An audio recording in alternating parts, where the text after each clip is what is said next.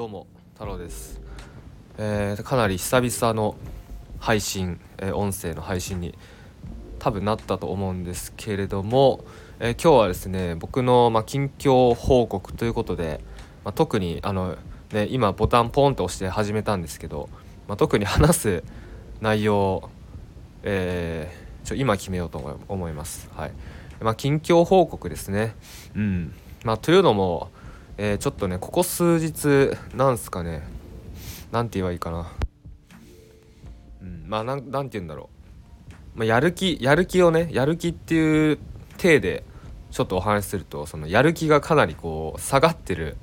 えー時期です。はいまあ僕自身ですね、まあ、僕はですね結構あのー波が激しいタイプの人間でまあまあみんなそうだと思うんですけどね、うん、僕以外もみんなそうだと思うんですけど、うん、まあみんなそうっすね。そうっすね。僕だけじゃないっすね。うん。まあただねその僕の場合はその落差がかなり激しいんですよね。なんかねこう例えば仕事をね僕普段家で、えまあ、パソコンとかスマホで基本は仕事するんですけどもうそのねまあ上がってる時っていうのかな。やる気がある時というかそういう時はねもうめちゃめちゃなんか時間を忘れるぐらい、まあ、仕事したりするんですけどやらできない時は本当にもう何もできない、うん。まあ、朝もね起きれない、うん、もう本当何もできない、はい。まあ、ここ数日というかここ最近はねその何もできない時期ですね。なので、まあ、最近は本当家でねその映画を見たり。で今ね今もちょっと映画、まあ、止めてこれ音声撮ってるんですけど「あのロード・オブ・ザ・リング」見てます。うん。もう僕ね「ロード・オブ・ザ・リングめ」めちゃくちゃ好きで、えーまあ、3部作ねあるんですけど、うん、1, 1本がすごい長いんですよ。で今 3, えー、と3部作3部作目を見てるんですけどね。あの3ですね。だ3はね3時間以上ありますね。はい。めちゃくちゃ長い、うん、で僕ねこの「ロード・オブ・ザ・リング」3部作をねもうねもう何回見たか覚えてないぐらい見てます。はい。でこの3はね映画館で見ました。小学生の頃。12はどうだったか覚えてないんですけど3はねあの弟とまあ多分父親とあといとこいとこ家族と一緒に映画館で見ましたね。はっきり覚えてる、うん、で「ロード・オブ・ザ・リング」ってねもともとは小説なんですよ「あの指輪物語」っていう小説であの1950何年かに、えー書かれた本なんですけどどこだっけ？イギリスかな？確か。アメリカイギリスだったと思うんですけどそこで書かれた本で、うん。まあ、僕は小学校の頃にその小学校にあった図書室でそのね小説の1巻目かな？1巻目をこうパラパラめくって読んだくらいしかねその原作は読んだことないので。なのでちょっとねこれを機に原作を読んでみようと思って昨日昨日というかねあの夜中っすね、まあ、日付的には今日だと思うんですけど夜中にえっとそのね小説の、えー、1, 1巻目をねあの買いました。楽天で。うん、なんかねあんまないんですよね。あの新品で最初買おうかなと思ったんですけどでアマゾンで最初見たらそのアマゾンアマゾンだとなんかちょっと高いんですよ。ちょっと高い。でで定価700いくらとかが多分定価だと思うんですけどその定価で買えるところ探したら楽天ブックスで見つけたんですけどなんか現在取り扱っておりませんってなってて。で楽天では買えなくて。なのであの中古で探して古本で探してあったので、えー注文しましたね。うん。っていうのとですね、まあ、あとは近況としてはえっ、と一昨日一昨日か先一昨日かちょっと忘れちゃったんですけどあの北インドの楽器でシタールっていう楽器があるんですけどなあのそれを急に急にシタールを弾きたくなってあのシタールやったことないんですけど今まで、ね、触ったこともなかったんですけどうん、なんかねこう楽器をやりたいなと。楽器をこうね習って練習してなんか習得したいなと思ってそれでシタールの体験レッスンを受けに行ってきましたね。うん、ですごい楽しくて、うん、でそのシタールのレッスンに、まあ、これから通うことにしました。うん。うん。まあ、これはねそのノートね、僕ブログブログ的な日記的なものをねノートに最近よく書いてるんで、まあ、その是非ノートもね読んでほしいんですけどこれノートにも書いたんですけど、まあ、僕ここ最近ですね家でギターとかベースとかウクレレまあいろいろやってるんですけどそうそうそういうのやっててもともとねその中学校の頃からギターは弾いてるんですよ。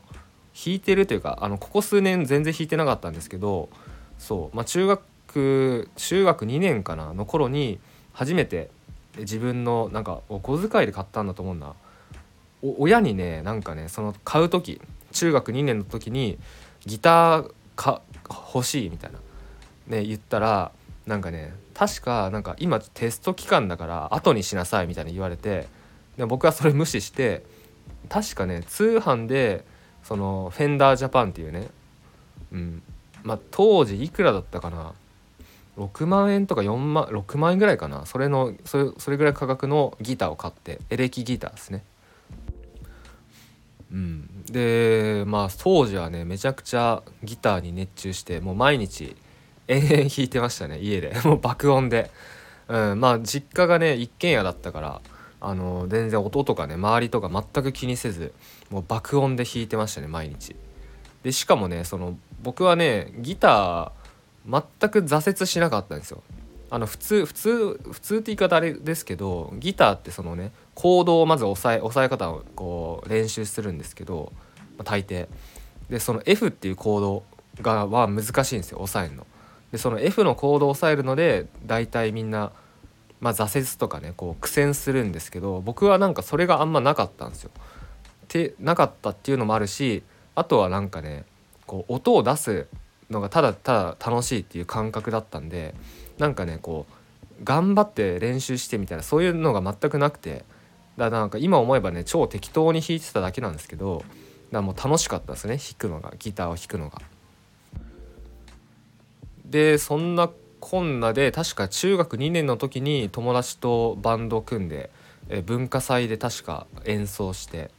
なんだっけななんかラッドウィンプスの「いいんですか?」っていう曲僕は正直そのラッドウィンプス全然好きじゃなかったんで、まあ、今も別に好きじゃないんですけどそのバンドメンバーのねあの女の子3人と男2人のバンドだったんですよ。僕ギターで。で僕のその男友達も確かギターで。で、えー、女の子がボーカルで。でドラムも女の子。ベースも女の子っていうバンドだったんですね確か、まあ、そうっすね。でそのねなんかまあ女の子がボーカルの子が確かラットまあ多分女の子3人がねラッドウィンプス好きで。でラットやりたいラットやりたいっていうことでラッドウィンプスの「いいんですかを」まあ、1曲やってであとはね僕とその男友達はブルーハーツが好きだったんでブルーハーツのえーとまあ、キスしてほしいだったかなっていう曲を、えーと、演奏しましたね文化祭で、まあ、それが確か中2中2か中3中2かうん。で中3の頃はなんかね中3の頃はなんか卒業公演みたいのがあって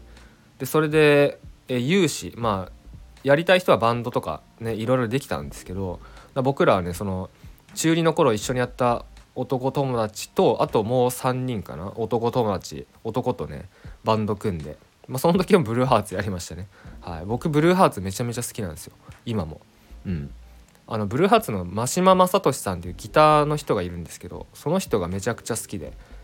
まあ、一番好きなんですね。僕はその好きなアーティストって言われたら、まあ、真島正俊さんマーシーって言うんですけどマーシーが一番好きなんですけどうん。まあ、それで中3の頃もバンドやってで高校入ってからも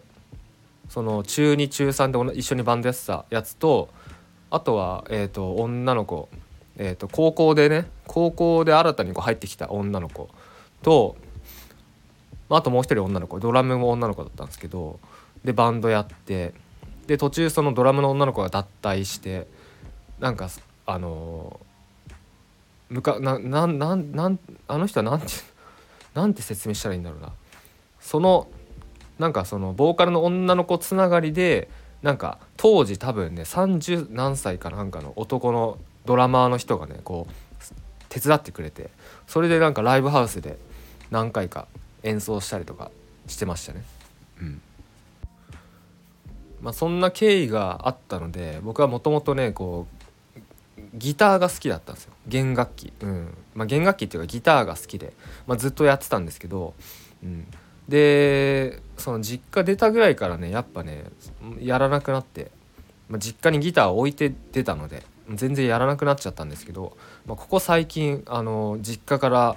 エレキギターとあとベースですね。弟がね一瞬バンドやるって言ってベース買ってでほぼ手つけずっていうのがあったのでそのベースとエレキギターをね持ってきて、えー、まあ、一人でね家で弾いたりとかあとウクレレを買ってみてウクレレ弾いてみたりとかねそういうのを最近やってあやっぱ楽器楽しいなと弦楽器楽しいなっていう風にやっぱね久々に思って。うん。いややっぱねちゃんともっとなんかやっていきたいなという風に思った時にあじゃあシタールやろうかなってなったんですよね。うん、だ僕はやっぱインドが好きでインドにもねついこの間7月にもインド行って、うん、来年も行こうと思ってるんですけど、まあ、インドが好きでっていうのもあるしあとはなんかそのシタールの音が好きなんですよね。うん、シタールってあんまなんだろうなピンとくる人あんまいないと思うんですけど例えばビートルズの、ね、ビートルズのあのジョージ・ハリスンもシタール弾いてたしとかあと最近の日本のバンドだとあの幾何学模様っていうサイケデリックバンドがあるんですけど幾何学模様もあのシタールの人がいるんですよメンバーに。そう。で僕はその学生の時、えー、専門学校ですね。専門入ったぐらいからそのサイケバンド。サイケデリックロックがすごい好きになってうん。そう。まあなんか例えばまあ、ドアドアーズってサイケなのか分かんない。サイケか、まあ、ドアーズとか。あと最近だとその MGMT っていうバンドとかね。MGMT は僕ね日本あの日本に来た時に専門学校サボってライブ行ってでその時買った T シャツとかいまだに着たりしてるんですけど、まあ、MGMT とかそれサイケバンドがすごい好きで。ででサイケバンドって結構シタール入ってることとか多いんですよ。まあ、多いっていうかねそういうバンドも結構あって。うん、シタール再建みたいなそういうのがあって、うん、だ僕は結構そういうのが好きだったんであだったらちょっとシタールややってみようかなと練習したいなと思って、うんまあ、シタールレッスンに通うことにしましたっていうのがまあ一つ近況ですね。